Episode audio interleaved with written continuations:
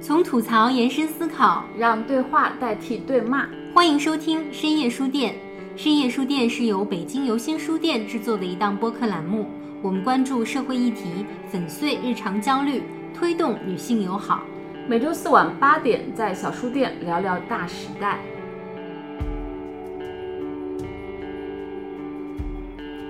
Hello，大家好，欢迎来到新一期的深夜书店，我是游心书店的陈明霞。这期内容其实是我们为今年的阅读日做的一场线下的读书会。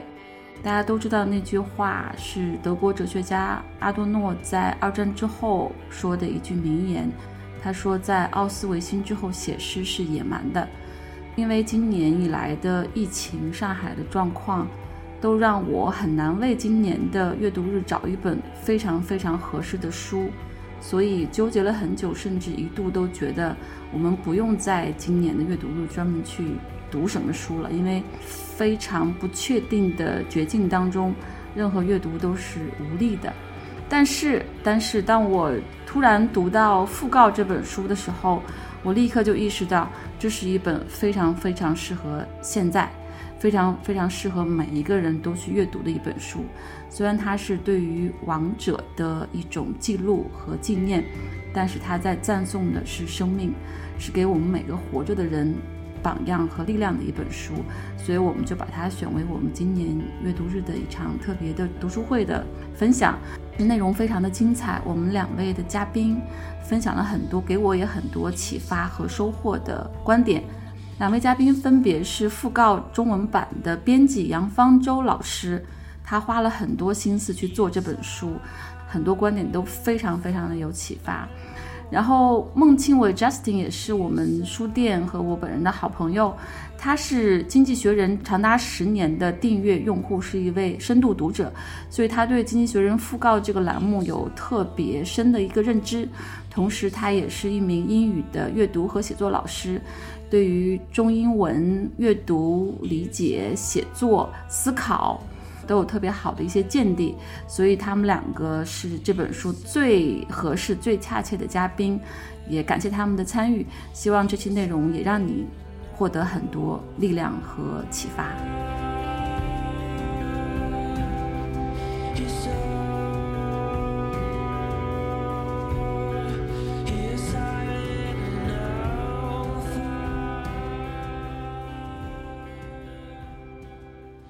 今天读的是一本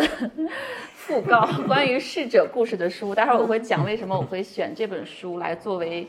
今天特别热闹、特别竞争的阅读节的这 对这本书。我认识的同行和朋友，今天下午和晚上几乎全都在营业，我觉得大家好拼。 真的，今天从早到晚都在刷。然后我们之前的有一位读书会的嘉宾，他说我看明白了，这个阅读节就是图书带货节，其实就是卖书节，不是阅读节。我们今天还是回归阅读本身，我们会认真的去读一本书。虽然我最近也看了很多很好的书，但是没有一本书让我觉得这个时候适合拿出来给每一个人分享。特别特别巧的是，这周一的早上，真的是周一的早上，已经就是周六是阅读日，然后周一的早上，我翻开这本书，哇，那一刻我觉得终于有一本 适合今年阅读日的书出现了。是为什么？因为我觉得这本书适合所有人，而且非常适合这个时间。从逝者的故事里面去思考人生，还有为什么我们这个时候需要去阅读，需要去思考，需要去深度连接，包括写作这件事为什么依然重要。所以我觉得哇，这真是天赐神书。再一个，这本书做的太用心了，我我自己读很多书，对书也会有不同的评判，但这本书真的特别的有灵魂。我是读库的老订户啊，所以收到这本书，但在之前 Justin 就分享过这本书，而他跟这本书的渊源也是特别特别奇妙，因为是《经济学人》的这个渊源。而且那 Justin 又带来了这本书的编辑，嗯，我当时就特别想大声的赞美这本书中文版的编辑，而且当我发现是一位女编辑的时候，我太激动了，因为这本这么用心、有灵魂的一本纸质书很少见了，真的很少见。现在很少有纸质书还有这么的有灵魂，就它配有一个特别好的肉体。方舟老师给这本书一个最恰切的肉体，阅读是 最完美的一本书。就请两位嘉宾可以介绍一下自己这本书的渊源。嗯 OK，呃，大家好，呃，我叫孟庆伟。然后，首先我简单说，这个讣告其实它是《经济学人》旗下出了一本书。对，那么这个讣告其实是《经济学人》这个杂志最后一页的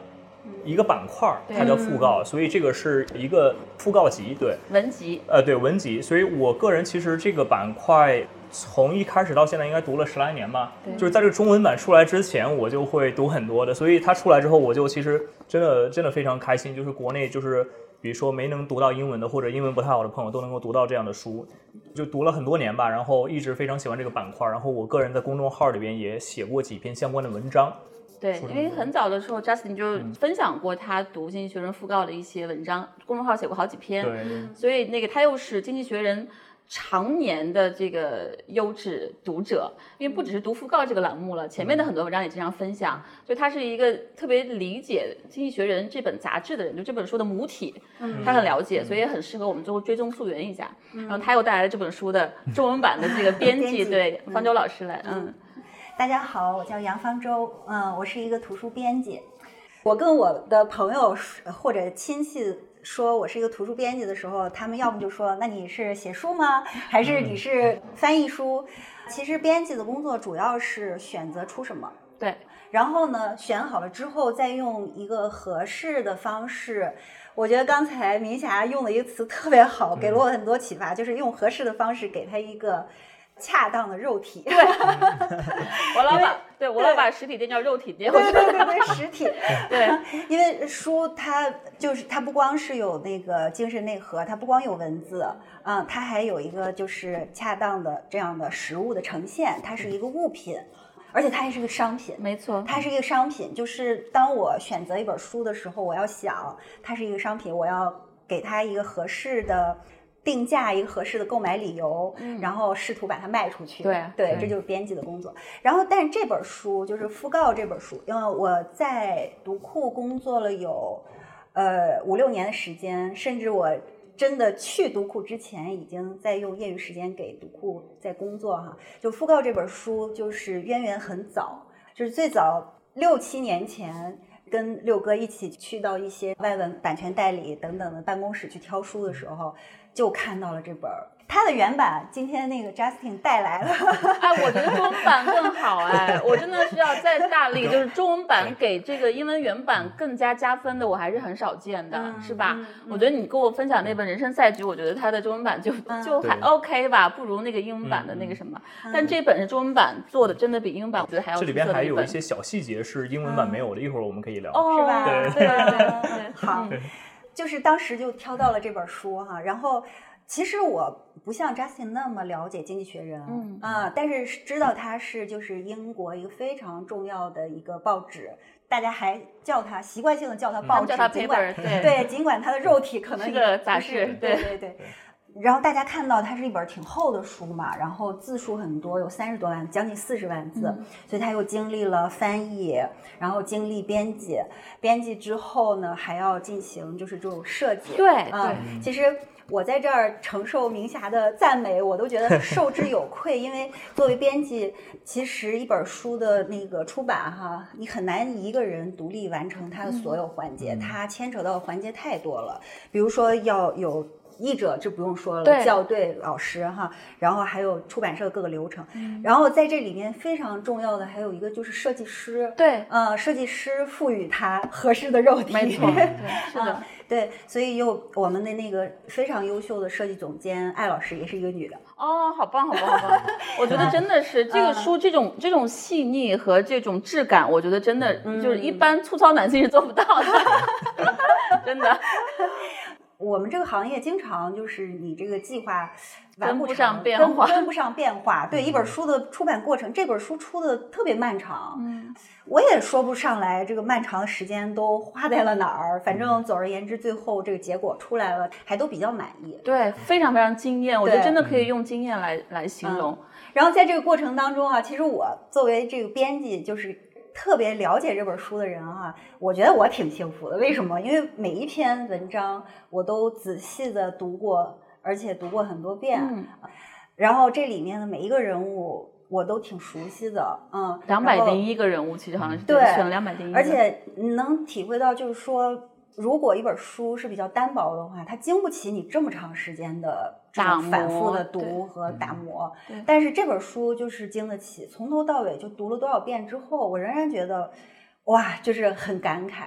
啊。对，还有一个要简单的说一下的，就是说这本书只是《经济学人》这个讣告栏的二十多年，对是的二十多年的文从章90年里开始面挑出嗯来的二百零一篇对啊，，不是全部，对对，不是全部，对，但这个对不重要，，他每一个人物都非常对非对常的对精彩，对对对，嗯。嗯，哎，这个书是呃英文版是哪年出的来着？比较英版早是了，好像零零零一零二年吧，反正挺嗯早了。 03所以有一天就是吴晨采访这个安的时候，就是这个主编的时候，他说嗯袁隆平啊什么的，他们也写过，也那非这常是近精几彩。年不的，嗯在对，这个但书里是面这个书出之对前，袁隆平人还健在零。八对年，嗯对对，对，是的，零八年，零八年。嗯，这个书对的英文版是零八年出对的，但是的它嗯是应该是从九几年的九三年开始有，九三年是吧？嗯对，开始有这个对，这所个以就是版十本。几年的时间里面选了两百来。对，两百零一篇，它嗯有那么一篇还是两个人一起成为一篇这嗯，样。对对对对，那我们现在就可以回到这个题材了，就是讣告这个，其实还是挺值得跟中文读者去介绍一下的，因为它跟我们中国的那个 官方通告那个非常非常不一样。对它是一个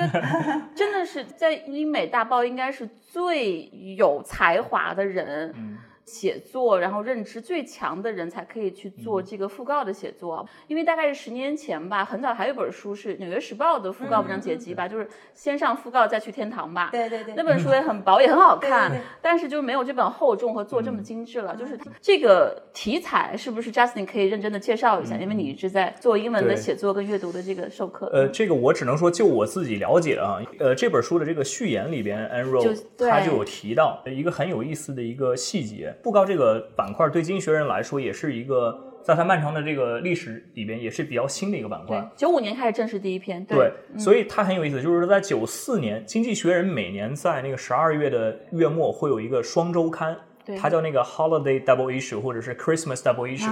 就是啊它把两周的这个呃报纸或者杂志放到一期。也是因为这样的话，他们那个编辑团队可以可以休休息，假休假对对， 我觉得是这样，所以他们就在九四年的那个圣诞特刊上边登了一篇长文，嗯哎，就是回顾了在英语世界里边，尤其是在英国这个讣告这个板块它的一个历史，历史或者沿它革这个这个题材里边探讨了很多有意思的题材，比如说是你选什么样的人物，对那这个人他呃生前的这些一些污点要不要写，嗯，这个措辞这个怎么样去拿捏，包括就是如果报业的这个老板是某一个人的话，那这个人或者跟他利益相关的人你怎么样去处理？所以他写了很多这个非常细的东西。所以我觉得也是，就是说，《经济学人》他在九五年决定出这个板块之前，他们先先做了一些背景的调查，也做了很多对讨论，有对分歧，对，然后他们决定说是还是要有这么样的一个板块，所以其实这本书是一本书，但是其实它的作者是两个人，呃，一个叫 Keith 是个是男的男性对对，然后后来他就过世了，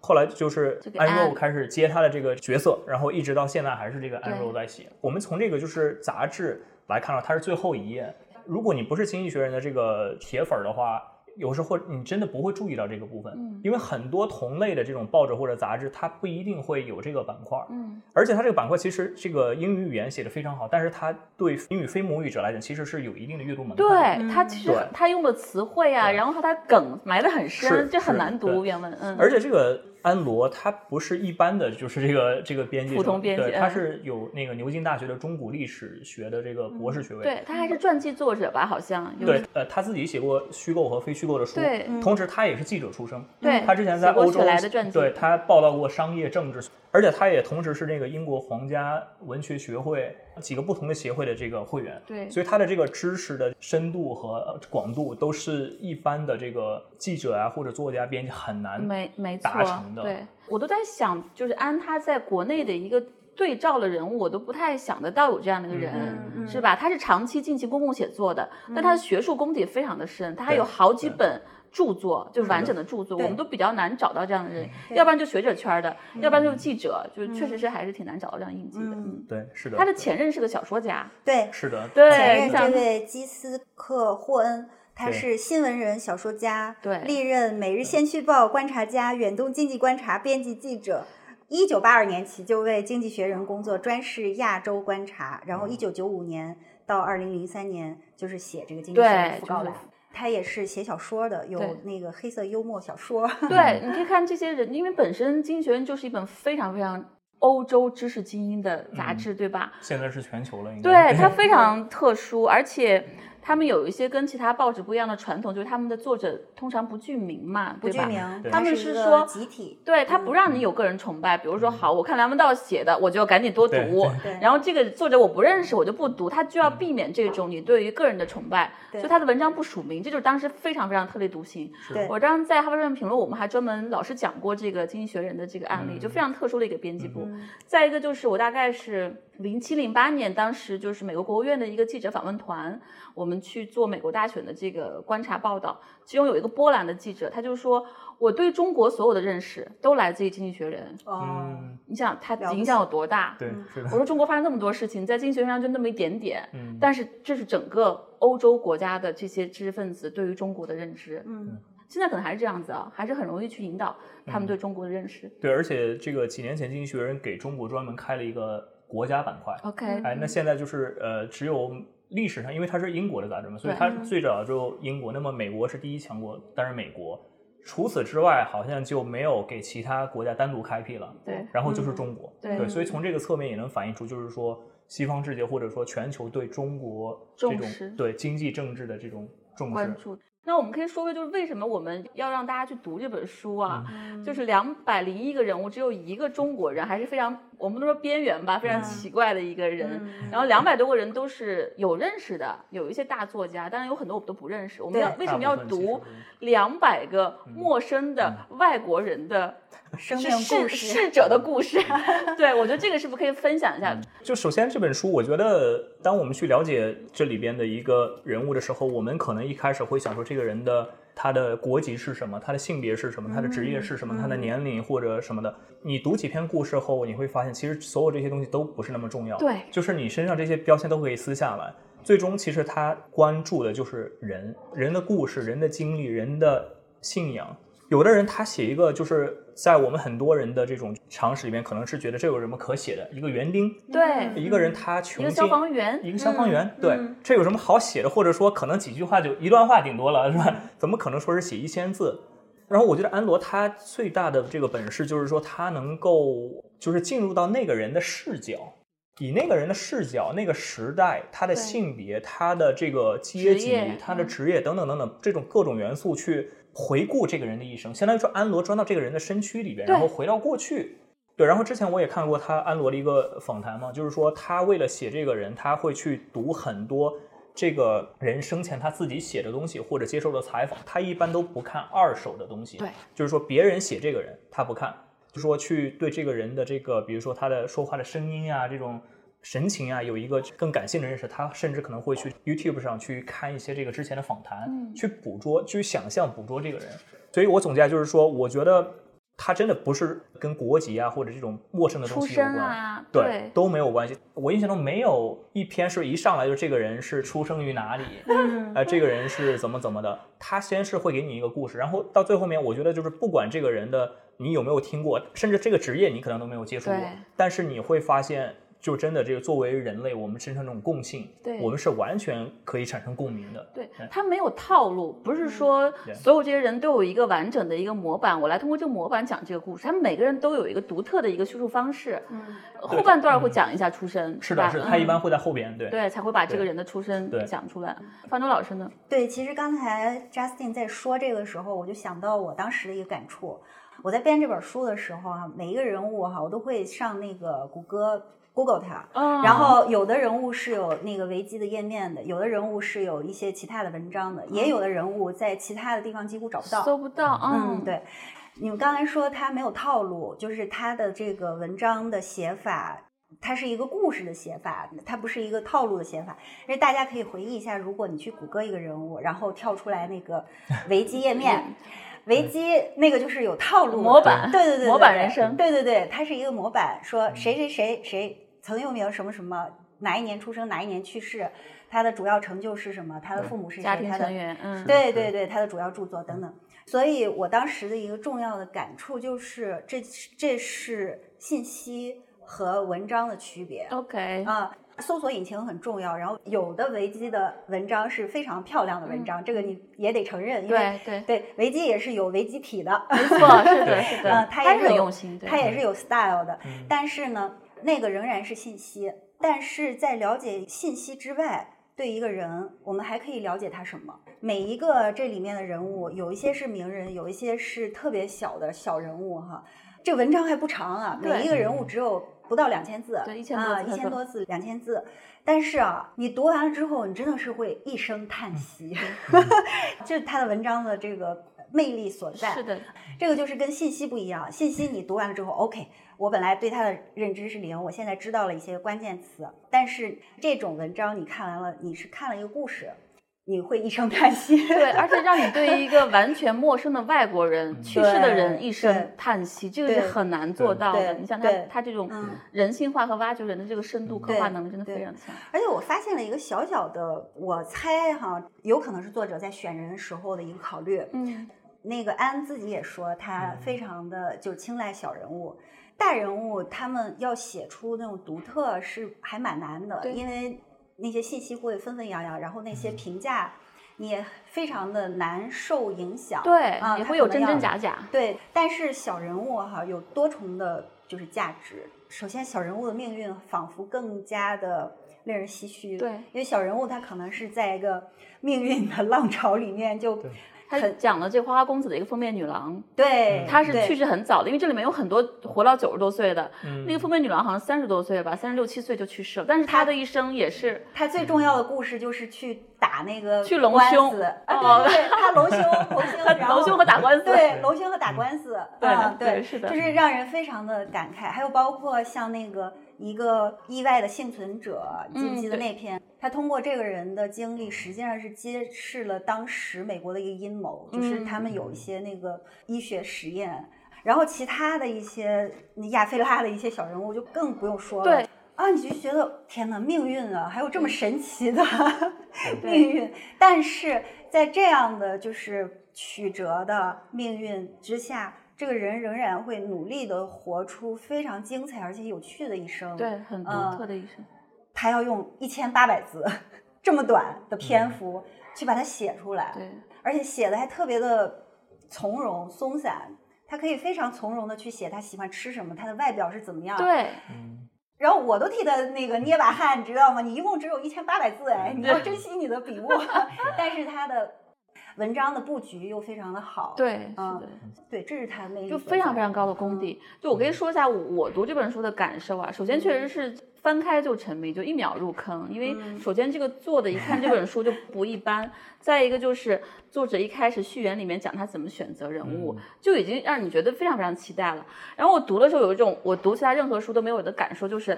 我又想一口气把它读完，因为嗯觉得好精彩，这下一个人物是谁是吧？你嗯会有一个悬念和期待在，像翻牌一样，但是又觉得不能读那么又快害，怕读 完，对，因对为每个人只有这一千八百字，我应该慎重的对待他，我应该在他的生命故事当中多沉浸一会儿，我不能就翻完了。所以他其实有一种特别特别好的那种张力跟紧张感，这读的时候特别好的一个趣味。再一个就是很巧的是，我刚读了几页就读到了那个方便面之父。啊，他的故事，然后刚好就你会联想到上海这个疫情，对就对是对，我们都觉得方便面日常已经是一个被抨击的食物，我们会觉得它垃圾食品，它不营养，它不代表美食文化。但是你在疫情当中，你会觉得一切都特殊情这况么下的魔幻，嗯就是一个方便面，然后你再看它的故事，你就会觉得其实一切都很近，嗯都可能刹那之间就会有改变，你就会重新认识一个食物，认识一嗯个人，然后认识一个状态等等。然后读到最后，有一个老太太是英国老太太，她是给战时的英国选择这个呀食谱的嗯，就是嗯怎么怎么确保在食物极其紧缺的情况下。英国人能够活下去，能嗯够活得比较好，她又呼应了这个上海的疫情，我觉得真的他太嗯说奇只需妙要有了。土豆和面包就可以 了，他说面包是人生的拐杖， 特别有。我这几天吃饭的时候都给我们家人读两段，就真的是特别有意思。就是它适合很多人。它我为什么说我之前选不到书适合阅读日，因为还是蛮沉重的一个阶段。任嗯何一本书你都要问 why now 是吧？为什么我现在要读这本书？对，还有那么多人在一个特别不好的处境当中，但这本书我觉得它可以给人很多安慰，哪怕是我们现在在一个非常舒适的环境里面，喝着咖啡去聊天，我们适合读，里面有很多很好的故事。 嗯，再一个就是，哪怕在疫情当中，你抽出一篇来读，哪怕你今天从早到晚要抢菜，还有一嗯些非常危机的时刻，但是你挑一篇读，你都可以找到一些安慰，所以它对真的是适合所有人。对，我我们对很多人，比如说我关心这个公共事件，它里面有一个就了不起的俄罗斯的女调查记者，对后来是被暗杀的，嗯那对些车臣的，对对对，我会找到呼应。对，然后比如说我们那个伊蒙喜欢美食，他之前做过读书会的茱莉亚，嗯，在里面有嗯有一嗯篇。朱莉亚，还有对我们查这我个，对我们播客里面刚采访一个女孩洛苏，她是喜欢儿童戏剧，里面有一个戏剧家，她讲她的故嗯事。每一个人，不管你做什么，你都对可以在里嗯面找到一个人的人生是跟你相呼应的。对对对，我觉得就太奇妙了，我就很少有这本书有这么大的共鸣，嗯，是吧？我觉得这还是非常难得的一个。但我借这个说，也就是我个人读讣告的时候，我其实我一开始的阅读习惯是说，因为我会订阅那个电子版嘛，我每一期都会拉到最下面，我看这个人我认识不认识，不哎认不认识我就过了，嗯这是我一开始的阅读习惯。对嗯但后来我就说，如果这个人我完全没来没听过，甚至他的职业我都我都不知道，那我试着读一读，然后我读了几篇，我就发发现，哇，这个就是你可以随便读完全忽略他，忽略这嗯就个人是随便一篇，甚至后来就是说，嗯比如说那个曼德拉去世的时候，嗯我记得那个篇幅是比一一般的那个长度要长，包括那个拳王阿里去世的时候，他们也是有做了这个就是例外。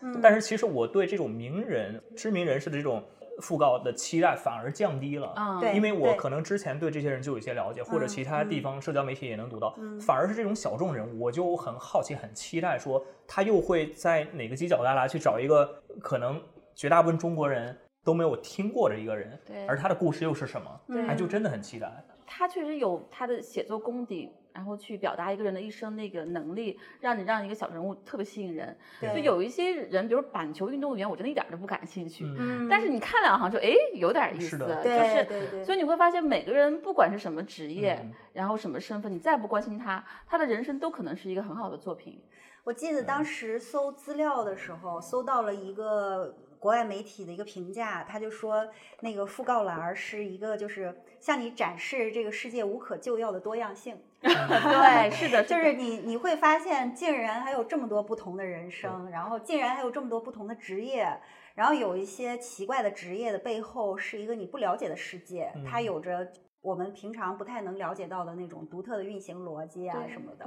就研究跳蚤的啊，比人如家说跳蚤的那对，个，我觉得真对的好可对爱。对，确实是嗯，你会发现，就我们在我们的读书会里面，还有在我们播客里面，老在讲，就是我们要看到更大的世界，嗯要看到不同人的人生，要看到不同的选择。嗯这个是媒体不会给你的，因为热点都是聚焦在特别成功的人对身对上，或者特别悲惨的人身很上。极端的。对，但我们大部分人是在中间的，你没有嗯那么惨，你也没有那么好，但是你的人生要如何做选择？其实那个光谱非常大，但是我们嗯没有参照，没有榜样。这本书就是一个特别特别好的榜样。嗯刚才 Justin 说到的，一开始你是先挑那个认识的人，还有对名人。对对，嗯其实我们也是，哦就是我们在编这个稿子的时候哈。帮我那个校对的同事们，还有就是其他的读者也是，他拿到了之后，你看啊，我们这个一开始，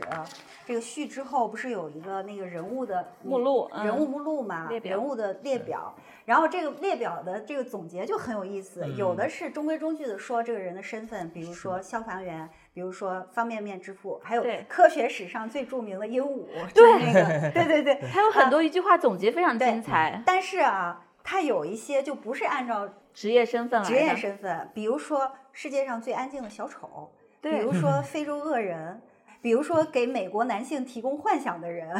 对啊，等等，就是有一些它是不按常理去出概牌括的的，但是它那个不按常理概括的，反而就是特别的，特别的就是精特别彩精彩，特别精对对妙对，我也是看他概括，我会那个什嗯是么，会，然看后啊我们的同事哈，曾经有一遍的那个校对，他会按时间交稿给我哈。嗯然后我说你那个哪篇哪篇，你如果看不完，你就别看了，我来校。他说不行，这个要留给我。他说因为这一段儿里头哈、有黑泽明，我我当时是按照。数码画了一下，对他说不行，就得到一九零，一九零这黑泽明，这是我 偶像。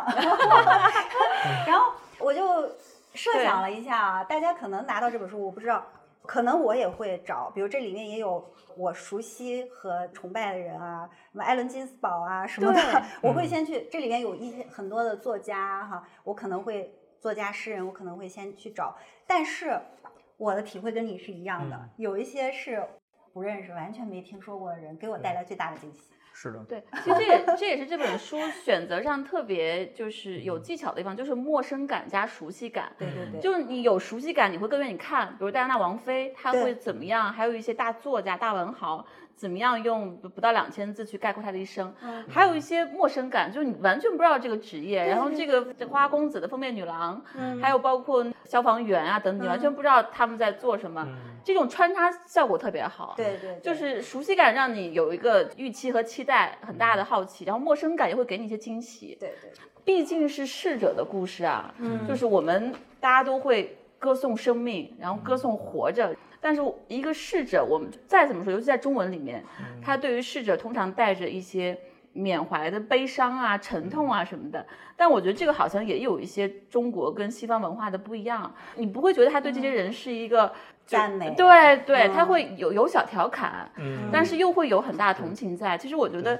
他也给我们提供了一个很好的样板，就是我们怎么去看逝者的故事。嗯他不一定就是要苦大仇深的，虽然他们可能就是有的三十多岁就去世了，有一个特嗯别好的法国的滑雪女滑雪运动员，对对对对，非常遗憾，而且非常意外的去世了对。但也会有一些一百二十来岁最长寿的人，就是我们嗯怎么样看待逝者，从逝者的故事当中去获得能量。其实这个也不是中国人经常做的事儿啊，嗯可能我们是是说悲哀的翻篇儿啊等等，大家怎么看？就是嗯对读逝者故事，让我们对于人生有更好的体会了，他对活着的意义。我做一个头脑实验的话，我觉得是这样：就假如说安罗的中文跟英文一样的好，然后嗯假如安罗现在就来中国给《人物》杂志写那个特稿，嗯，然后他写的特稿都是这个在世的人，但是也是各行各业的，可能是名人，可能是不那么有名的。我觉得他的文章应该就是出来就是这样的一个水平。嗯就是这本书的嗯水也平会非常的对，好。换句话说就是说，讣告只是恰好安罗他被给了这个任务去写这个东西。对如果说让他去写一个就是活着的人活着的人，比如说最这个就是如日中天的这么一个人，嗯他也能写出这个非常棒的地方来。对，所以所以啊这这个个点非常好所以对嗯所以这个这个这王者其实不是。不是他最重要的身对份，其对实我觉得这讣告它等于什么呢？划等号就是等于精彩的人物小传，嗯是的哎，一个生它命故事哎一个生命故事，嗯对，所以他也说是这个就是主要是 celebration of life，呀对，就是他是嗯在在庆祝生命，哎，这个这个人在这个世上走了这么一遭，然后他有这些故事，他有这些嗯经历，甚至他有这些情感跟大家来去分享。哎，我觉得这对个总结特别好。其实它是对生命的礼赞，就是是为的什么就是我刚才说的，就是整个这个大的环境是非常让人绝望甚至是抑郁的。但为什么我们要还要去读逝者的故事？是因为这些逝者的故事。反倒在歌颂生命，对因为我就想起来，现在上海有很多极端事情发生嘛，有一些非常意外的这个死亡，我就想起来当时二战时候，我当时比说过三个大人物，就是罗素，他就是一个理性主义者，他就是一个和平主义者，到处在奔走去反战。茨威格作为一个文学家，他就自杀了，他非常非常绝望。然后经济学家凯恩斯，他就已经在思考战后的世界格局会怎么去安排了。嗯他是一个英国人，他他看到英国就要衰落了，那下一步这个世界的这个权利应该怎么移交？战后的经济政治秩序应该怎么安排？他已经开始思考这个嗯了。我当时就觉得经济学家、哲学家不错， 就是、就是他在绝望当中可以保持理性，就是我们不能轻易的放弃生命。嗯你看这些人基本上都是再怎么着，在非常努力的生活，还有一些我们所谓的这个激进分子吧，嗯民权运动啊，什么女权主义啊等等，他们的一生其实也非常的复杂啊，嗯非常的困境，但是他们也在努力做事情。嗯所以我觉得为什么说我在今年的这个阅读日疫情当中要推荐这本书，就是它还是值得我们去珍惜生命的。嗯嗯嗯在非常难熬的时候，要去相信就是。我们的生命是值得去坚嗯持的，这也是一个我特别想推荐这本书的理由吧。我当时在读的时候，我对那些长寿的人特别的，对， 大家都好羡慕，还是应该活长一点，是吧？对九十多的、一百多的特别的对多。，就八十九、九十二、九十 三、一百二十二。你记不记得其中这个于野千代？哦，嗯，一个热情奔放的日本嗯人，逝于一九九六年六月十日，终年九十八岁。为什么这个人特别很独特、啊特别另？类。嗯对，他很另类，就是你想，他九六年去世的时候是九十八，也就是说，他生命的大部分时间活过了整个的二十世纪。对，然后二十世纪的大部分的日本女性，她的生活状态是一个什么样子？她经他嗯历经历了过两次大战的争，她对经历过匮乏，然后她又经历过后来的那个日对本的那战种。败之后，但是哈、就是那个给她的总结是热情奔放，也是因为就是她作为一个文学家，然后她对艺术家特别感兴趣，她是属于就是感情经历上非常的丰富多彩，非常另类， 对，非对常反叛。对对，很反叛，而且非常的独立。甭说在日本的女性当中了，我觉得放在就是当任今何的时世候界嗯的任何的女性当中，都是挺独特的一个非常人先物。锋，放在今天他也非常先锋。嗯对对，然后他说，因为日本的男性作家，他的同行那些诗人啊、艺术家都对死亡特别的感兴趣嘛，就是有种死是亡一美种学，其实死亡对在美在日本嗯是种美学。嗯，然后呢，他就很鄙视这个，他就认为就是任何人在一百岁之前死都是事故。对 对，他说所有一百岁之前的死亡都都是是意外因为草率 和对草对率和失误都是意外。外，是粗心或轻率造成的。，对，嗯，然后说于野千代去世时离一百岁还差十八个月，但是足以证明他的观点。嗯对，没我错，特别喜欢这个结尾，就是他他这有里他有这个很多结尾。还有很多段儿都特别值得阅读，你可以读给任何人听。我也是最近饭桌上就翻一页，是就读给是家人听，是，嗯就真的是啊描写非常好，而且他让很多我们不知道的人物给我们激励啊。对对里面对很多女性我们都完全没听过，是有是这么是了不起的成就。他是一开始就讲了女性的比例，还有这个嗯非。呃白亚洲人男啊性的这个对比对例，对他还是很，啊还有非洲一些小国的一些暴君啊，或者对说一个对民主民权主义，都特别有意思。嗯对嗯开放性这种就是人嗯生选择，还是非常值得去嗯，给我们很多能量的，对是吧对？嗯。嗯另外一个这书很大挑战就是翻译了，嗯，我觉得这个两位都可以说一说，嗯这个那个 Justin 是专门做，因为你说这个英文原文的这个阅读门槛都非常高。嗯嗯最近读了一本书，其实我非常喜欢它，就是它中文是《期盼与网络》。嗯那个作者我关注他好多年，他曾经就有一篇文章在《大象月刊》是爆款文章。他是一个国际战略专家，曾经是那个希拉里的幕僚。嗯他这个新书出来，我特别关注，又是讲这个国际局势的。嗯但是这个中文翻译的，我真的觉得啊，要崩溃。嗯嗯嗯嗯，不管是中文的版的制作，还是说它这个翻译，我觉这得是个真是问对题不起这个作者跟这个书的。嗯而它里面传达了很多，我觉得在一般的男性国际战略学家里面少有的一种温情和共赢的感觉。嗯但这本书，我觉得我就。没有传达出来是吗。对，啊他就嗯就是他的他的那个肉体没配上他的精神， 他的肉体对不起他的灵魂，我就很生气。对嗯所以我们可以谈谈这本书的这种就怎么样跨越这个翻译的这个门槛，因为我们知道嗯中国这个译者他的这个报酬也不是很高啊。嗯这个时候怎么去激励他？怎么样去跨越这个难度，这做一个本好书出来？嗯，其实首先我想问嗯两位，你们觉得这个翻译还可以吗？对我，因为我没有读原文啊，嗯我觉得我当时读那个 Justin 一直推荐我们读这个《经济学人》的原文，但是真的还是挺难读的，很慢。嗯这个确实但是我对于中文表达是要求非常高的，对嗯我觉得这个是真的是很满足。其实这本书的中文版出来，然后拿到灯光下检阅，尤其是有 Justin 这样的英文就是很厉害的人也在读的话，其实我非常的有压力有压力的。你知道翻译的这个过程，它是一个理解，然后再转化，然后再表达的过程嘛。你这字儿多了以后，这个错误是难免的，是吧？就是你对同一句话的理解本身就有差异对，你然后你再表达出来，你尤其是它字儿又这么多， 它有四十万字，你嗯不可能没有错误，这对里面对肯定是有错误。工作量的压力，对，对我其实也简单介绍一下这个译者，这位译者徐荣华老师，其实非常的用功，非常勤奋的一个译者。了解也不多，因为我们都是以文会友，就平常除了这个也不说别的。对，他好像是在那个江苏还是浙江的一个小城市里的一个银行里工作啊，扫地僧又是隐然藏后在啊对民对间对民间高手，然后他会自己有要求去阅读，比如说《纽约客》《纽约时报》，然后包括《经济学人》，啊包括《大西洋月刊》等等上面的文章。然后他遇到好的文章，就会把它翻译出来投稿给读库。哦，嗯好棒嗯，有点像就前一阵那个爆出来双向的那个译者一样，是吧？就嗯是那嗯嗯个嗯就是双向，就抑郁症嗯和好像躁郁听症说过，他叫叫什么来着？金小雨啊，就靳小雨，对嗯对对对对他对父亲不是在一对直在对。他就是不停的在做这件事儿，嗯没有人要求他。这我我相信他工作生活那个也很累，也很忙哈。但是这个就是他的自己的一个要求。对然后你想这么多字儿，然后他用不太长的时间就完成了，然后后面是我们一个很漫长的编辑和校对的时对间。这里面除了有打磨这个文字，也有其实要想明白这个书是要什么形态啊对等等，也有这些因素。打磨的过程当中，嗯，其实说实话还是发现了一些那个问题 bug，发嗯现了一些问题。我我一直就非常嗯紧张这件事情，因为我是觉得说原文哈它是有那个风格的，嗯，啊、它是有 style，所以我非常紧张，就是说怕这个中文就配不上这个原文嗯的 style。后来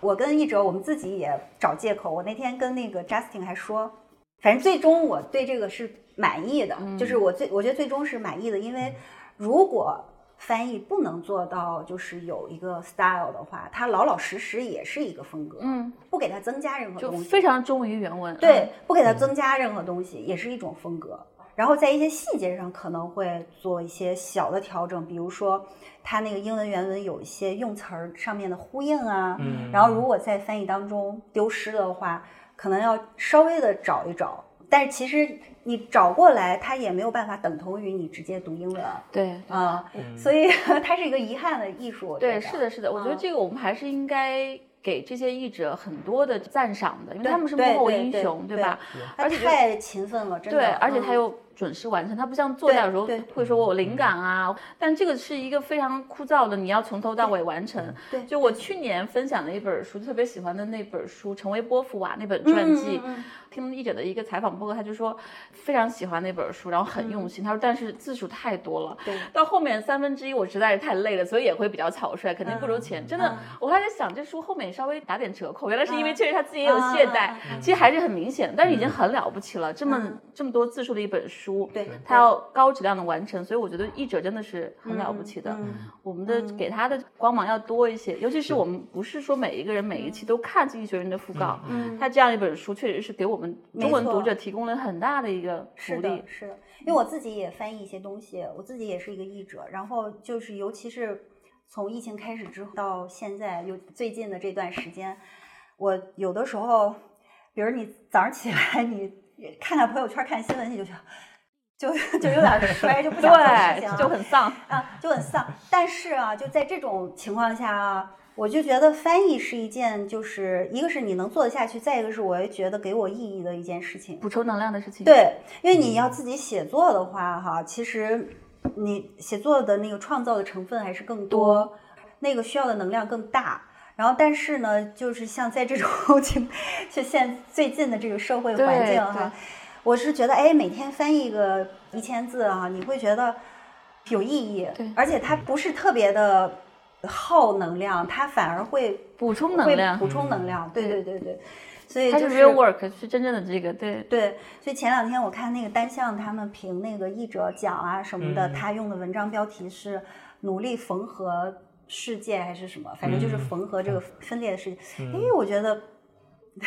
可以拿来自我安慰一下哈，嗯就是还是有意义的，我觉得。对对对，嗯我觉得这个是你那个 Justin 可以说一说，因为你对于嗯对英文、中文这个文字阅读、写作都是钻研很深的、啊。嗯就是为什么我们要那么用心的去去阅读跟辨别这个？因嗯为那个 Justin 就是一个字儿一个词儿的去抠，就一个词儿他下的对功夫很深对，然后连成一个句子嗯嗯，嗯再连成一篇短文，再连成一本书啊！对能不能对分享一下为什么你会这么用心的琢磨这个事情？呃，首先我得做一个限定啊，你刚才就是我对中文是没有太多研究，对，就是说我在读英文的时候，可能也是一开始因为学英语嘛，就是你会去读懂，然后慢慢你你要看那个文字背后的门道，为什么人家这样去写，然后比如说你会从作者的这个视角去揣测他的动机，他他为什么要这样去做，然后甚至有时候你会作为一个读者，我觉得他作者他会跟我们玩一些这种文字游戏。我应该跟方舟分享过，就是在那篇刚才明霞讲到这个俄罗斯的这个调查帮记者调查记者，嗯对，在在这篇文章里边，因为我们讨论过，就是说在这里边哪些东西能够翻译出来，哪些东西可能比较遗会憾。在翻译中丢失。丢失。对 OK，但是首先是这个呃，首先一个前提是这个丢失是不得已的。我个人觉得啊，就是你再请一个功嗯底再深的一个译者，给他三年五年时间，他也不可能说把里面原文的这个一些所有梗啊的意境，对抖音艺术，因为这是两个不同的语言。对对，就是你换一个英语作家，让他用英语去改写英语原文，可能未必都能够是的再次去实现那个，对就更不用说用中文了。所以你比如说在这篇文章里边，我觉得就是整个读下来，你会那个气氛也是很压抑的，很压抑他对用了很多负向的这种词，比如 gloomy 啊，这种 chilling 啊，这些 chilling coincident，包括我们讨论过，就是 chilling coincident 这个，如果你去查英语的字库的话，可能呃这个搭配是独一无二的。 OK 但这就是这个安罗他在写的时候，他的这个我觉得他文字的功底的一个体现。另外一个就是说，他其实在这个一共十来个自然段吧，其中有四个自然段的最后一个词，在原文中要么是 die，要么是 died，要么是 death。我真的，啊对，我觉得这个东西不是哦太巧合牛了，，对对吧？嗯就就它有三四个自然段是这样，所以我觉得这个不是偶然的，哦天哪就对它就是因为在英文里边，它讲究那个句子的结尾是一个呃是一个重点。嗯如果你想强调某一个意思的话，你可以把它放到句尾， ，OK，因为英文的句式，呃，其实我觉得中文句式也是，就是其实它是变化多样的，对所以好的这个作家他是有这种意识和能力，不仅是在句子层面，而且在这个篇章，比如段落层面，每段话的最后一句安排一个这个和死相关的词，哦太来厉害了强调出他的这个就是凄惨。整个的氛围，啊嗯对，像像这个我觉得就很难了，但是我我去看他那个意思还是翻译的非常好的，嗯对嗯对对其实这个我觉得是读者每一个人，你在阅读的过程当中，就如果注意到的话，你的阅读的乐趣会加倍的增是加。对对，啊，比如说那个，我去年看那个脱口秀大会才知道，就是嗯讲笑话里面有那个 callback，、就是你开头讲这个你的故事开始铺陈的时候，你有一个什么梗，嗯梗嗯然后呢，你结尾的时候你再回应一下，就是这叫 callback。 ，OK，然后你就会发现，这个文章就这两千字的文章，它经常用这每个段在 callback，他经常用这个手法，嗯比如他那个一时想不起来，但是他经常用这个手法。比如说他讲一个那个歌手的时候，他一开始说大哦提大琴，提对琴对对俄罗斯对对那个对是对吧，嗯，他说。呃，伏尔泰说怎么怎么样，然后开始讲这个人一生哈、嗯然后最后一段他来了一个 callback，说这里面不含任何伏尔泰式的真相。哦然后他讲那个冲浪的那个人，哦冲浪的那个人很喜欢一个诗人，就是雪莱。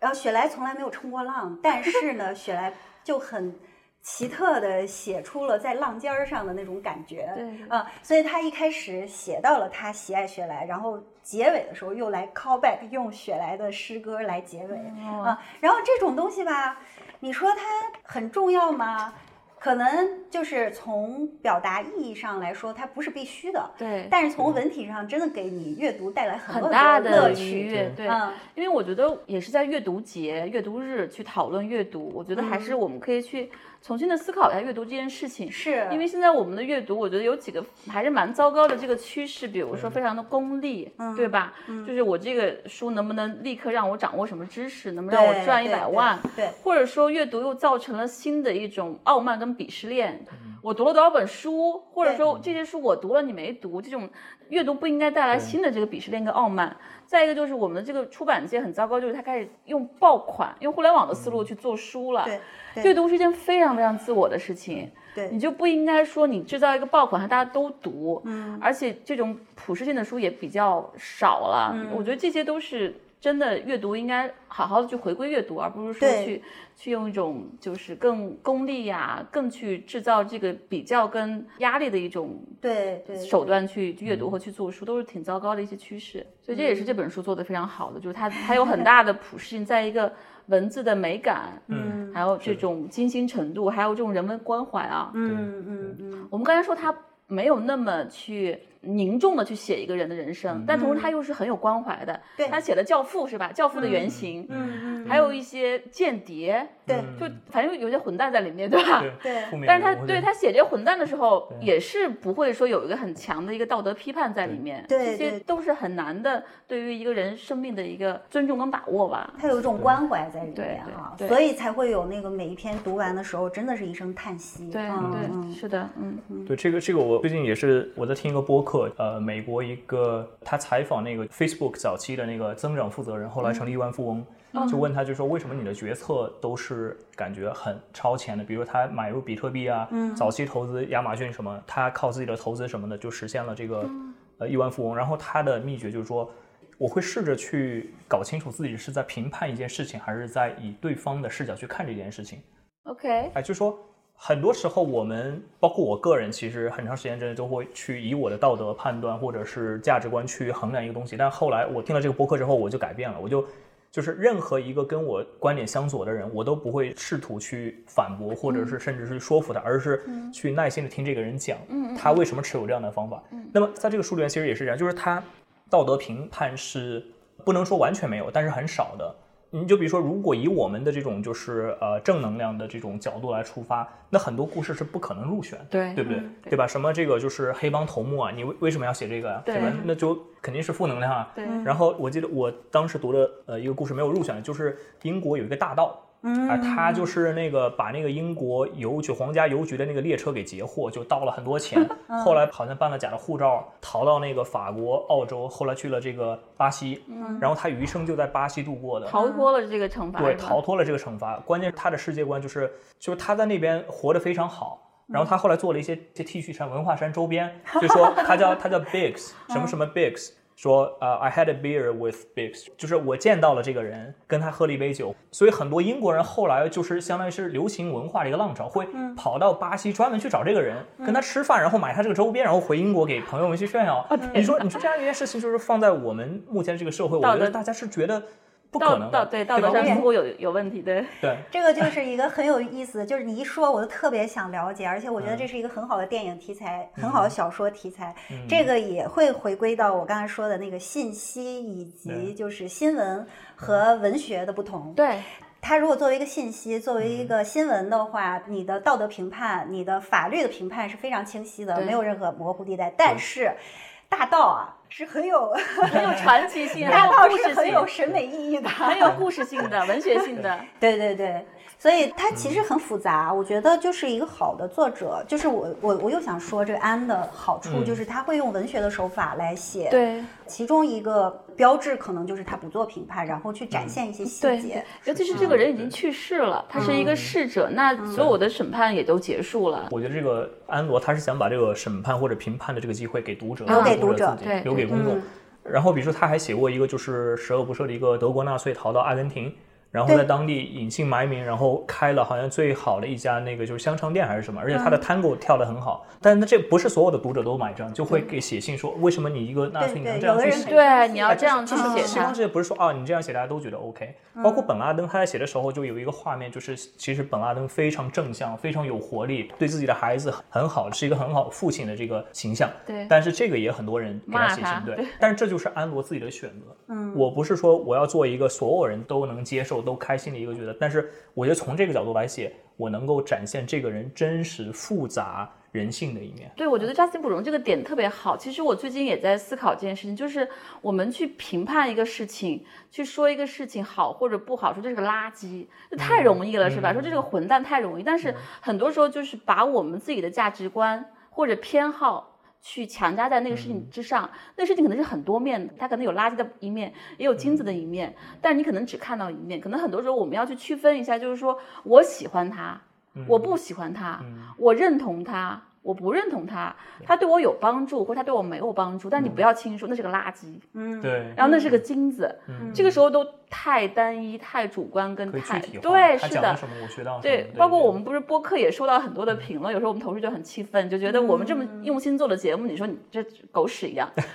他是不是狗屎？他可能是，但可能他也不是，在有的人听众那儿就是狗屎，在有的人就不是，可能更多时候我们是说我觉得他怎样。而不是他真实的样子，可能我们这个时候也是提醒我们一个用更客观的视角去理解吧。你可以去发表自己的主观的这个判断，他是个纳粹，我就不喜欢他；他是个恐怖分子，我就嗯不喜欢他。但是可能其他人会看到他也是一个好父亲，嗯，他有不同的面相，可能我们就回归自己的感受吧，不要去去定义那个东西。对，就是说真实。如果我们都想就是了解真相，对吧？那我们就应该接受客观的真相，而不是我们内心中的那个真相。哎对对你就比如说纳粹这种，他你说是恶人，当然百分之百是恶人，对吧？没有人替这个辩护，但是恶人他有柔情的人一性面之吗光没有人对当然有。所以，所以我们不能说把那个东西就不给读者看了。所以，我觉得这个是呃讣告里边就很多嗯故事的真正出彩的地方，让我们看到那些就是否则会被完全会被遗忘的嗯一些个细节。对，就是其实刚刚就说的这个真相，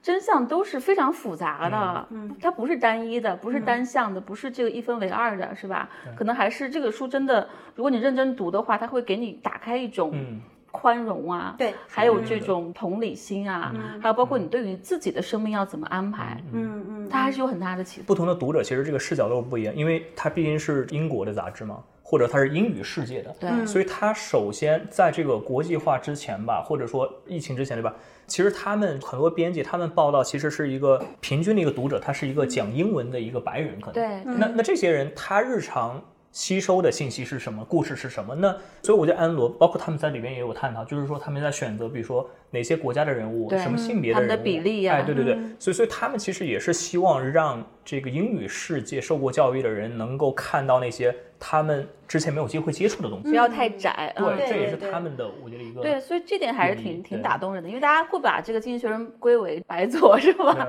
偏一些吧，嗯是不是？他的价值观可能会非常的主流跟强势，但其实他加了很多很多的维度在里面，嗯是的是的还是非常难得的。那两个礼拜前，那个《经济学人》商论的那个主编跟安罗的对谈，对对嗯对啊，具体的时间段我忘了，是去年吧。整个讣告栏写过三个中国人，对袁对隆平、杨百万嗯和那个王福春王福，春对对对啊是的对对对他这儿还有那嗯个 Chinese on the train 嘛，嗯对对对对火车上的中国人，对他选的是非常出人意表的，就是对大家可以猜一下这本书里面唯一的中国人是谁。我昨天让我们家人猜了半天，他们都太难就是猜到了，太难对猜了。然后写的也很有趣啊，就就是你想想啊，通过袁隆平一个人，他可能会写到人口这么多的一个国家，解决吃饭问题、解对决粮食安全问题是多么重要的一对件事情。然后嗯通过杨百万，他可能会。就涉及到刚刚改革开放的时候的那种中国的金融市场的那种嗯跟他们西方很不一样的那种对。嗯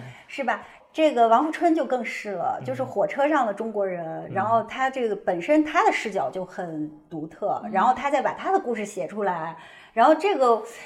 说实话，对我一个中国人来说，我都不太了解这些没方错面，对对对，所以你的世界真的是很复杂，然后人也都非常的多样化，所以我觉得这个多样化本身就是一个非常大的优点。对，嗯其实我自己一直都是一个超级传记迷，我很喜欢看传记，记，对对。对对，因为它不仅是说让我们看到另外一个人如何度过他的一生，嗯在一个好的传记，他会把那个时代都展现出来。，对，那哪些对嗯东西已经变了，哪些东西没变，哪些东西对你觉得还是那么真实？比如对说，你看马基贾维利，他当时被贬了官之后，特别像报效祖国。被贬了官之 后，你也会有感同身受，就嗯你有一个工作，你觉得你特别适合，那就是你可以做很多事情，但是那东西就不属于你。嗯那种东西是很有这个共鸣的，并不是说他那样一个时代那样一个人，嗯但是可能我们。在一些历史课本里面，或者说一些看几篇文章，你觉得他就是一个嗯政治阴谋论家啊等等，就是你还是很容易去嗯特别肤浅的去理解一个人，把对他符号化，对对把他一个评判化。嗯，但其实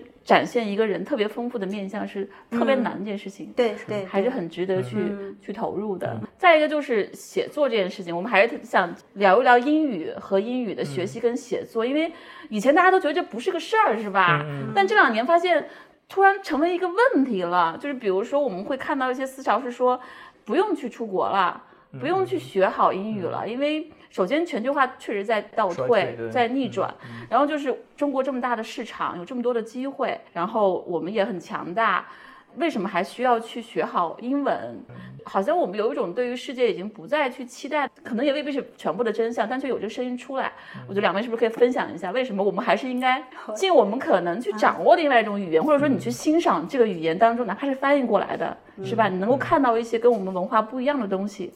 我觉得每个人的价值观、每个人的世界观决定了你同样，比如说学英语，你从里边想获得什么，这个东西是不一样的。嗯，比如说从我个人的话，就是说，其实不光是写作，就是我最早学英语是初中时候，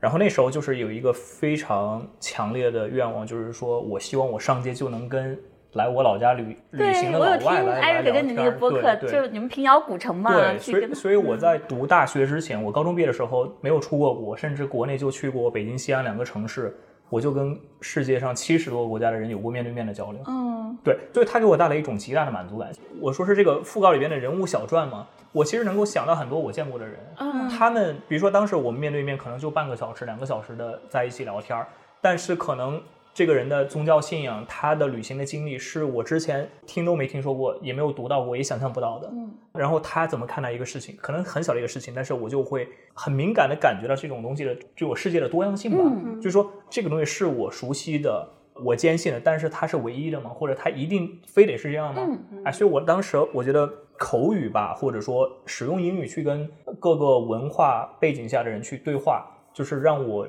能够更加的去开放包容。嗯，对，所以这是一个很大的一个收获。反倒什么口语提升、学一些表达，这个倒是其其次的。次，对，对，然后技巧方面是其次的。对，然后写作的话，其实它是一个很强大的一个利器。就比如说，当然我们也给安罗写过信啊。比如说我我的业余爱好是打这个德州扑克，嗯我就可以在社交媒体上给这个世界上排名最强的这个女排手去写私信。对，就跟他这们个书的作者嘛，是人生赛季作者呃，吗，还不是她，但是我也可以给啊她他写一个。得过冠军，嗯，对对对，她拿了德国冠军，但是比她排名很高更高，全世界第二名的一个，我就会给她写邮件。他打开了一个门，一个通道，对，就是可能说，包括那个 Writing Tools 是另一本就是写作工具书，对，嗯啊，它是在美国，也是汉化。汉化时候，我在中国、呃国内有帮他们推广，后来我在 Twitter 上面就也艾特那个原作者，我们也相互关注了。嗯所以你就会发现，就好像我小时候，我都不敢想象说，等我长大之后，我能够坐在北京的一个书店里边去跟他们聊一本刚刚出版的中文版。嗯我小时候我是无法想象这一切的。然后现在我又觉得说，其实这个也不仅限于北京或者国内。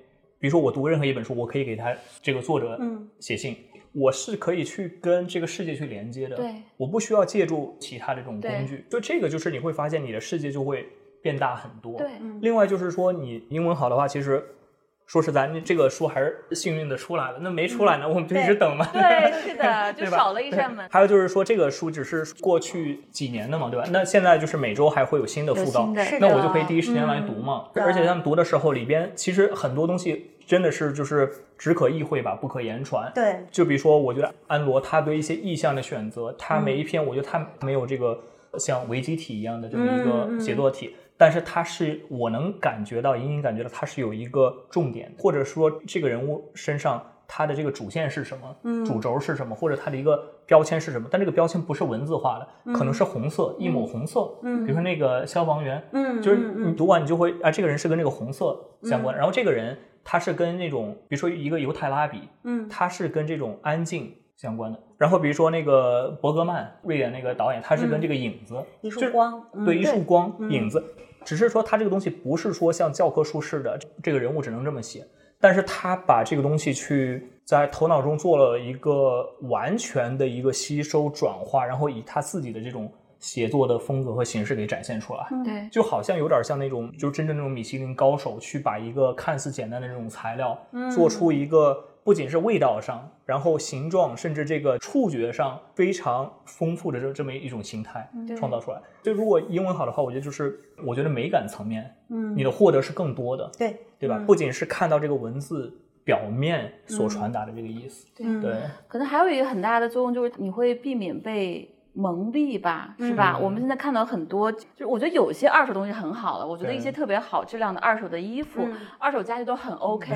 但 有一些二手东西很糟糕，比如说二手的消息，对比如说二手烟，就是我觉得在知识消息上就尽量去嗯对回归到源头，而不是要通过很多到手。为什么这个作者了不起？他不去看二手的东西，因为他一定嗯是可能有一些失真，有一些遗漏，甚至有一些逆转。我们最近有一些热点新闻，就是 WHO 的这个报告，大家会有很多解读，嗯就是消息是很容易被。篡改的是嗯被利用的、等等，我昨天晚上又在听那个最近特别喜欢的一门课，就是杨照老师讲《资本论》，啊，昨天晚上我听到他对比了那个《资本论》的德文版、英文版跟日文版三个版本，嗯然后他把那一段自己又翻译了一个版本，就翻译成中文。他说，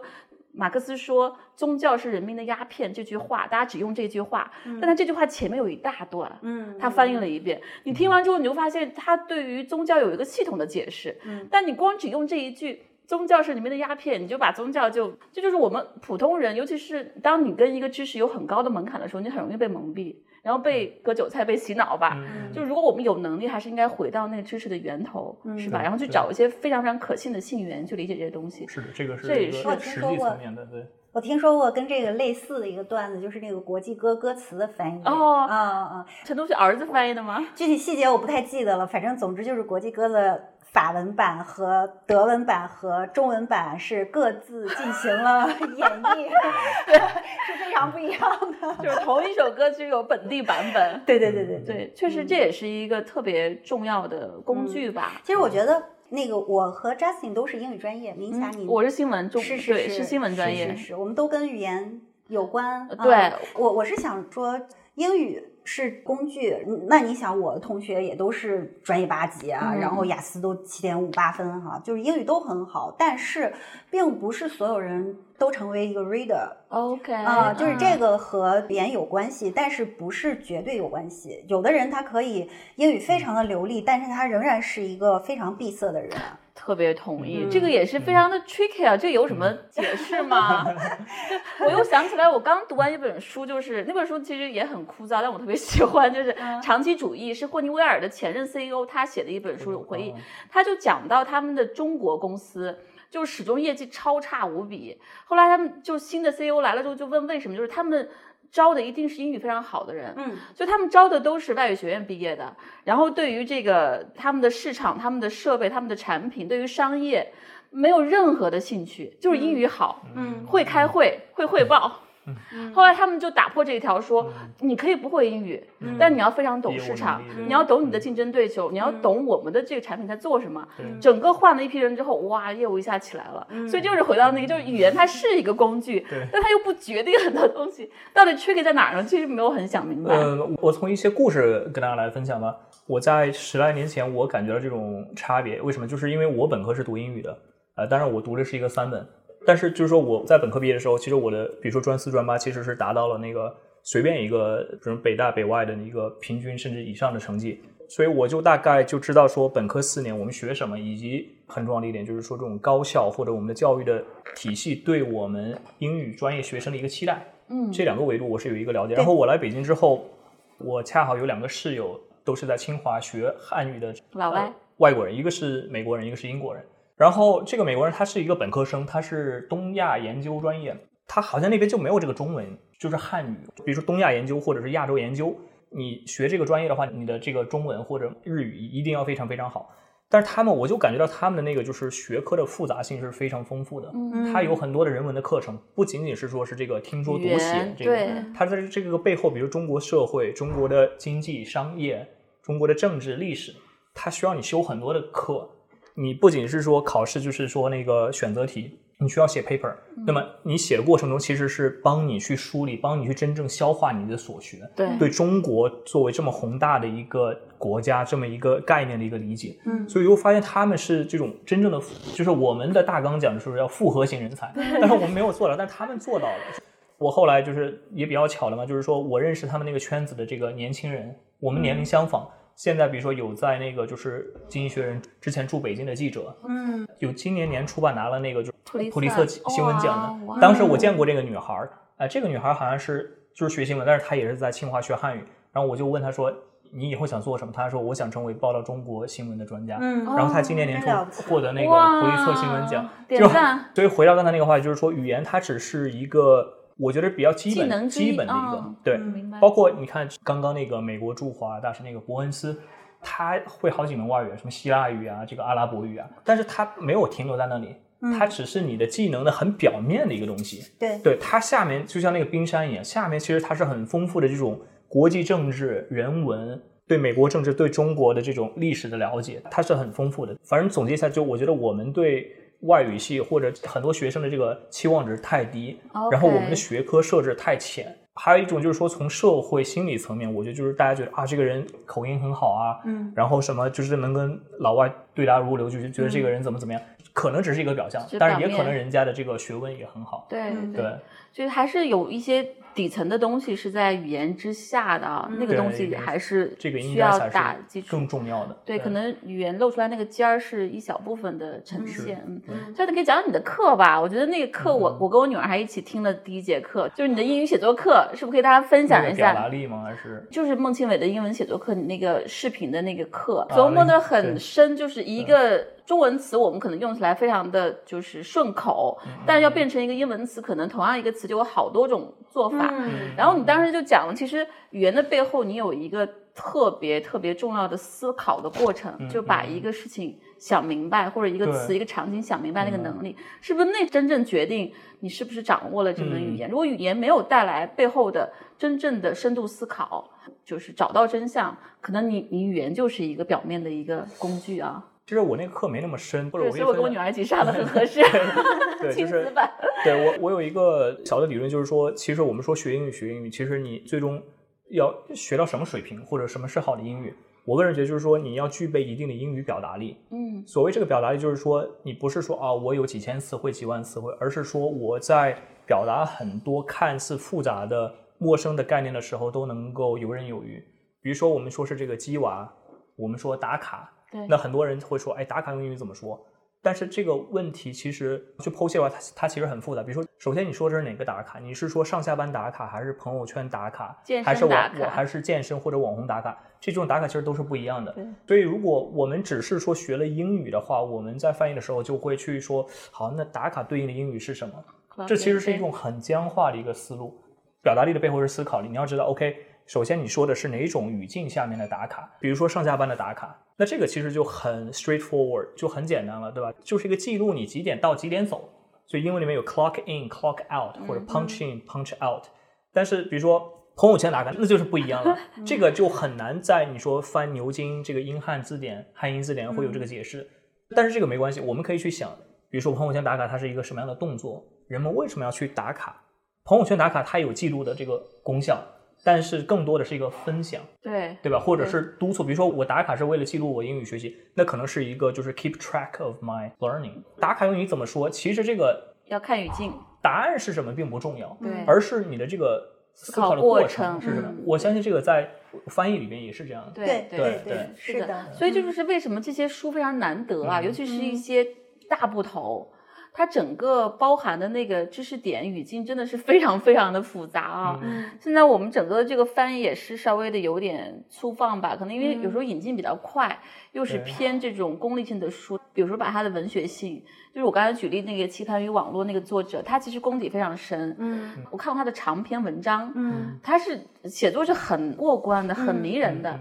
但中文之后就会显得比较枯燥。我觉得它还是流失了很多东西的，就是少了那个深度思考去辨析的那个过程啊对，。但是这个东西我觉得跟行业对吧也有关很很很有关系的。对对对对，对对，所以就又回到我们今天这个主题，除了这本书就是《逝者的故事》，值得我们重新去思考或者去礼赞生命之外，就是说为什么阅读跟写作嗯在这个时代尤其重要？因为信息太多了，你特别容易被淹没其中，嗯对你容易被洗脑，然后你容易被被操控。这个时候你怎么样有辨析真假信息、好坏信息、高质量内容的能力？其实我觉得它是一个厚积薄发的，是一个嗯需要很长时是的间积累的。是的，大部分时候你是需要从阅读来的，从是的思考来的，是吧？是的。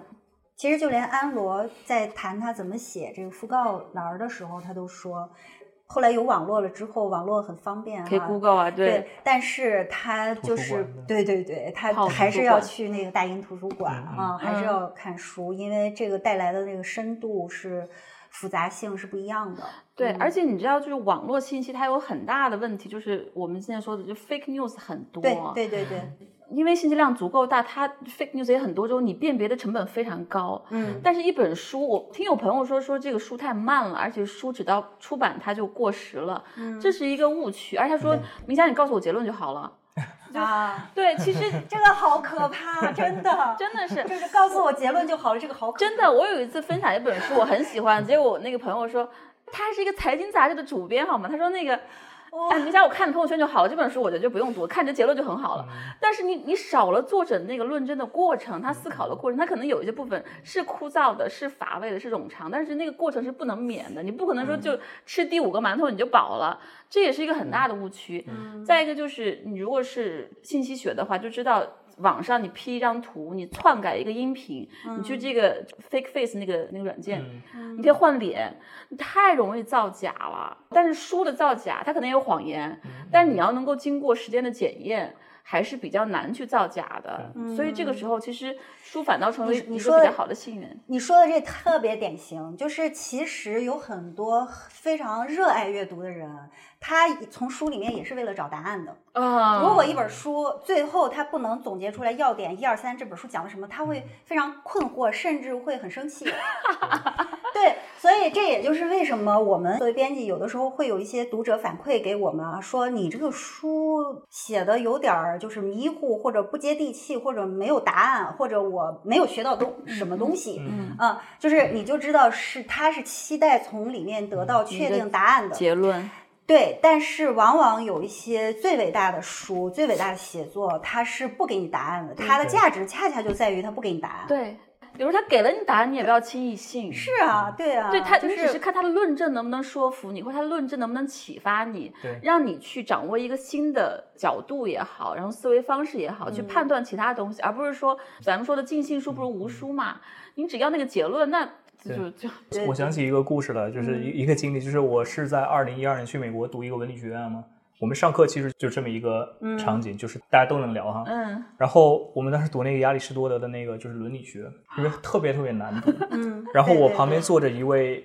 一开始就这个女士，我不知道她是老师还是同学，因为她六十多岁，白发苍苍。 哦，你以为然后老师呢？对，就我以为是她是老师，结果她是同学。嗯然后在读的时候，就是那前后两节课，然后我就了解说，我说你是第一次读吗？她就这样摇头，就非常无助地摇头。她说，呃，不，我在七十年代的时候。在我读本科的时候就已经读过了，嗯但那个时候我没懂，我觉得我现在还没懂。 然后我们那个嗯还老在读我们那个老师也在说，就是这个课我已经教了，就是第几遍了，嗯就是他是有医学博士，他有医学博士，但是也有人文的这个学位，同时也是医生。然后他说啊，这个真的太难读了，我教了好多遍，但是到今天我都不能说我真正读懂它。但是你会发现，就是我们每节课读完之后，你你真的是从这里面获取了。东西，嗯新就的是说东不是西说简单的信息，说它让你怎么样做菜能够更香，不是这样的这嗯种技巧性的，而是某一句话、某一个观点，嗯你被启发到，或者被其他人的一个评价或者挑战去去触到了，嗯说哦，原来这个东西是这样的，对，崛起它就应该是这样，不能特别功利的，对嗯，还有这个过程，这个嗯找问题，然后发现一个问题是很复杂的，这个过程本身也是有意义的。是的，是的，嗯对，就是现在，其实我觉得所有有节有有专门一个节日，就说明它是个弱势嘛，对吧？嗯妇女节、儿童节，就所有有一个节日，就是说明它是需要被特殊关照嗯的。所以阅读也是这样一个存在。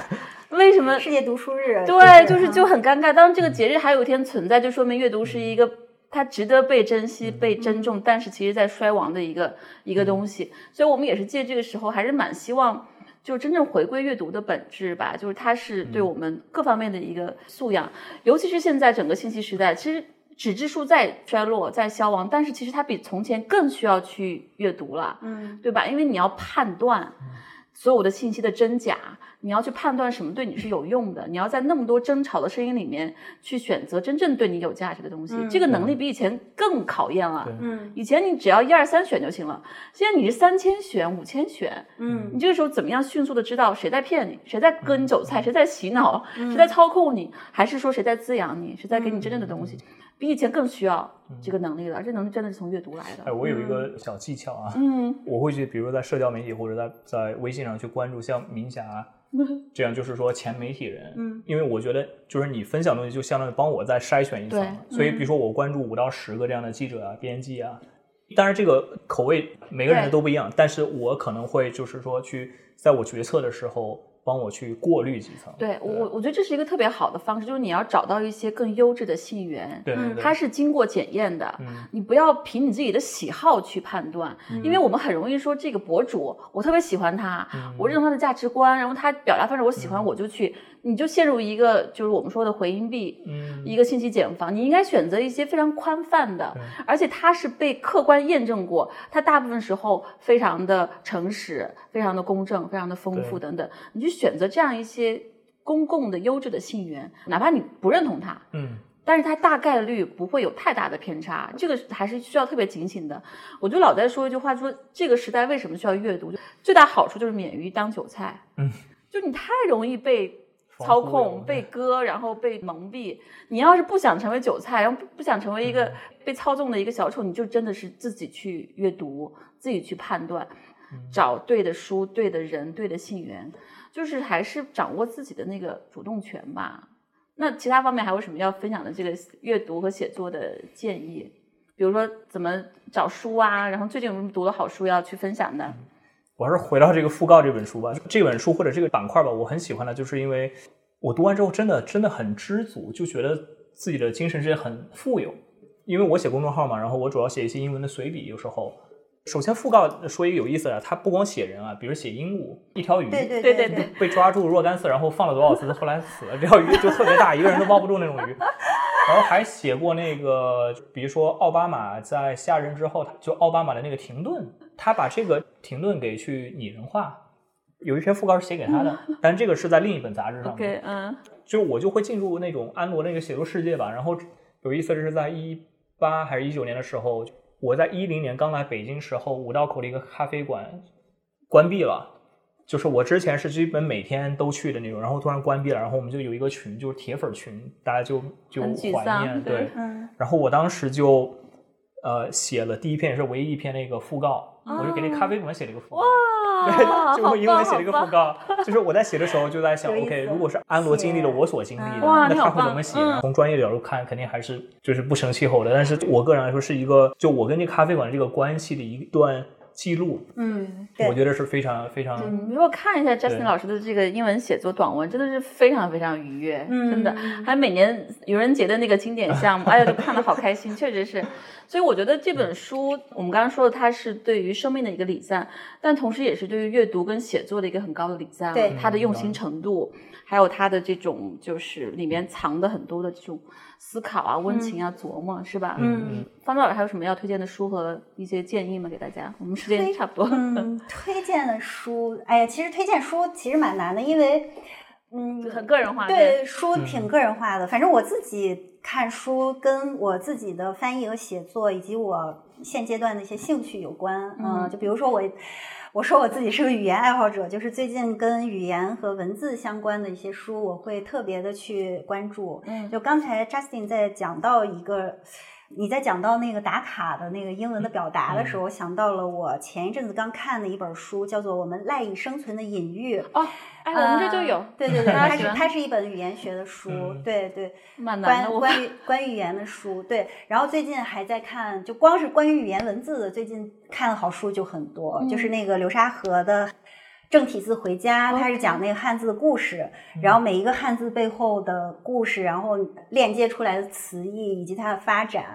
会很有意思。然后因为我自己也在翻译和写作，所以还会有一些主题阅读，比如最近在读那个西蒙娜·维伊，嗯哦，我也是哎，怎么最近这么巧的？我也读了他那个嗯呃他《因为智慧天使》那本，因为它太重要了，因为我觉得这个外部环境不好的这种情况下，他特别有能量，他对给你新很的多外很多能对量。可以给我很大的力量。没错，没错对啊，对真的对好巧。我觉嗯得确实是有一些东西是穿越时光、岁嗯月周期，然后 ups and downs，它给给人能量的东西，就特别对特别难得。嗯，是的，对，然后那个方舟老师也是一直在对于纸质书有很多的这个嗯坚持和信仰。我们刚才就在聊，其实我也是觉得，我老在说强调一个观点，就是避免这个二元对立，就是。真的，我觉得肉体跟灵魂需要高度统一，需要完需要完美结合。这本书就是一个，我觉得它的内容和它的这个形式，它的精神跟它的肉体一个特别特别难得的完美的结合。我们刚才聊的有些书，它就不配有一个肉体，嗯它就真的是电子书就好了。因为我读大量的 Kindle 的文章，就是读得很快，然后嗯是一个信息化的，你需要了解，快速了解。它其实没有必要真的变成纸质书，对嗯因为还挺不环保的，而且它不是说有那么大的普适性，不是有很强的一个穿透岁月的这个能力。比如说元宇宙吧，这个我现在都收嗯到十本别人送我元宇宙的书，但是其 实。电子版就可以了，我觉嗯得，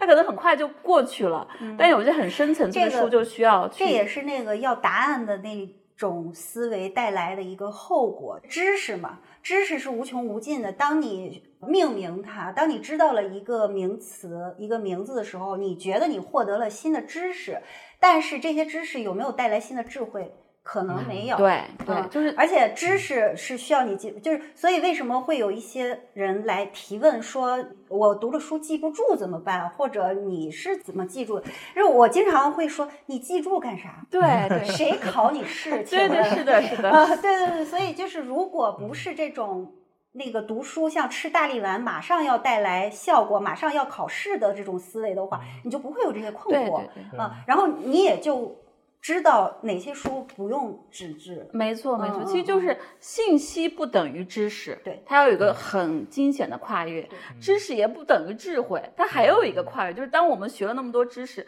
我们要过好这一生，还是得自己去行动的，自己自己去体验的，是吧？不能说我掌握这些知识，我就可以过好自己一生了。而且哎你读完了很多书之后，你会发现知识也是人发明的 哦。对对对，它他有他也是来割你韭菜的哦。它 有局限 性，也有主观性，对，可能我们读了二百个试者，还是过不好这一生，对对对，但还是值得去去阅读，去挑好的东西去读，所以这也是我们今天做这件事情的一个意义太好了吧。，我最后再真的还是补充一点这个书的读法吧，就是因为也是想给一些有时候不知道怎么读的人一个建议，就是因为它很短，你可以翻一些有一些你认识的人、喜欢的人，比如说大导演呀、嗯那个嗯戴安娜王妃，你可以认真去读。但有一些可能这个职业你感兴趣。你就赶紧翻一下，比如我是记者出身，那调查记者，嗯虽然我根本不认识这个女的，但是对嗯我哇，就这么这么这酷的一生，我会看一下。这样子你可以就迅速去吸收到这本书的精华和营养，嗯然后你翻过来再看一些可能你没怎么感兴趣的，比如说对这个人特别感兴趣，那他的前一个人物，他的后一个人物，顺便读一下。嗯再一个就是它很适合放在你的书架上旁边，嗯，因为现在已经没有几本肉体跟灵魂结合的书只能放在书架上，房价这么贵，咱挑好书放在书架上，别占地儿。那这本书是很适合放在手边的，也适合给孩子读啊，送朋友啊，就是真的是我觉得今年世界阅读日天赐的一本好书。然后也谢谢两位嘉宾，嗯非常愉快的一个是的下午，聊得特别的透。对对，是的，还是一个特别有有滋养。其嗯实我觉得你去走任何一条路，你都会发现这个道上有人。你其实对永远没有一条路是没有人走过的，是你都有同伴。是的，是的。我昨天去参加一个碳中和的会，我觉得这个够冷门了。嗯你发现那个行业也很多人在做，就是很多人那种激情，你是你你在圈外你看不到嗯对，或者说你光看媒体，你觉得啊这个热那个热，嗯其实有很多路上他主要喜欢他沉浸对，你都会有同伴的，是嗯的是吧？你做纸质书、阅读、英语都有同伴，其实其实这个书里边，我我最喜欢的一些人，他做的事情，比如说做香肠，他做奶酪，就是说改变我对我自己人生方向的一个判断。我是八七年生人嘛，我最近还在跟我老婆说，我说是最近几年发生的事情，就感觉从前三十年是没有经历过，没有想象会经历的，对吧。读了这么多故事，我觉得我真的很理解，就包括现在很多人，比如说我们生活中或者偶尔你跟某个人有短暂的交集，你就发现这个人在做这个的，你以世俗的标准来看，这个又不赚钱，又没有什么名望，你为什么要做这件事情？包括我的读者里边，他如果告诉我说，Justin，我是我特别喜欢做这件事情，我就特别想倾力帮助这个人，对嗯把这件事情给做好了。就是这种对东，如果你很想做一件事情，它就是一种 calling 嘛，跟你心的一对种你一定呼要应，去你还是去应能该够去去回应它。对对嗯就说到那个养蜂的，为我为什么特别喜欢那个故事哈？它是一个很好的隐喻，就是那个养蜂的那个修士，他身体特别不好，他年轻的时候就天天就是各种病什么的，然后到了年老更是，就是有很多次医生都宣布他死亡，然后那个。牧师给他做完临终告解哈、然后他躺在床上一想，哎呀，我我得去看看我的小蜜蜂怎么样了，然后就爬起来了，你知道吗？ 就是我就精神了。对我，我特别喜欢这个隐喻。他他活嗯到了九十多岁嘛，啊，其实就是你真正的热爱一件事儿的时候，他就忘，他就不知老之将至，然后你会战胜那个死亡。需要一些更大的东西去给能量的，对就对像我对们在上海的疫情之前，就还是需要一些能够支撑你熬过这个，不管你就嗯去、去抱怨啊、去投诉啊、去传播啊，你还是要有一些更底层的、更大的东西支撑你度过这黑暗时光还有的。就是怎么做好一个普通人，我感觉就是对因为它里边写了很多小人物嘛，嗯，过因为好因为因为尤其是你像我这个年龄，包括我的我成长这种经历，就可能说是过去十年是中国造富的这种对吧黄金时期，然后每个人都会觉得说哇，我毕业之后，我如果没有五六个 offers，如果没有能够进民企，就怎么怎么样。但是我读完这个就我我就真的很安静。嗯我现在想的真的就是比如说是我就做一件最最简单的工作，我要把我的工作做好，把我的生活生活好，这真的本身就有意义了。对，我不一定说是要一定说做到这个行业的什么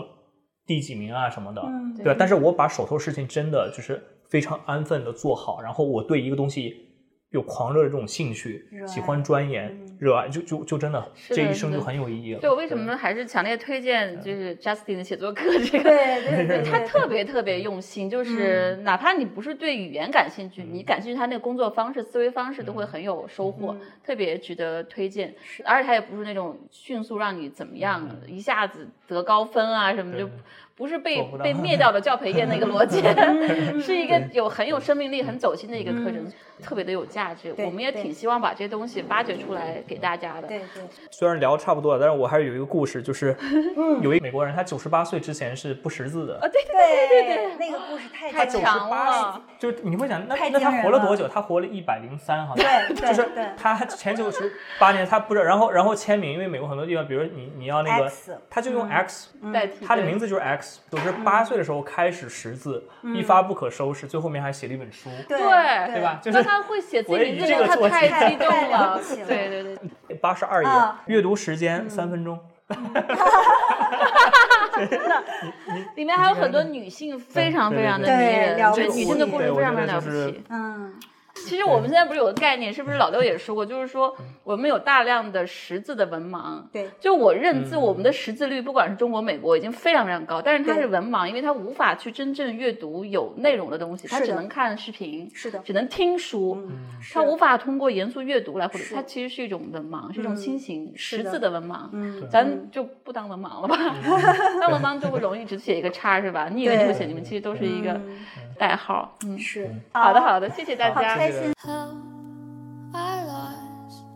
myself. 在各大播客平台搜索“深夜书店”，订阅我们的播客；在爱发电搜索“游心书店”，支持我们的创作。关注微博“游心书店”和公众号“每日游心”，及时获取我们的最新活动消息。也欢迎大家来游心书店以书会友。我们的地址是北京东直门东外五十六号创新园区。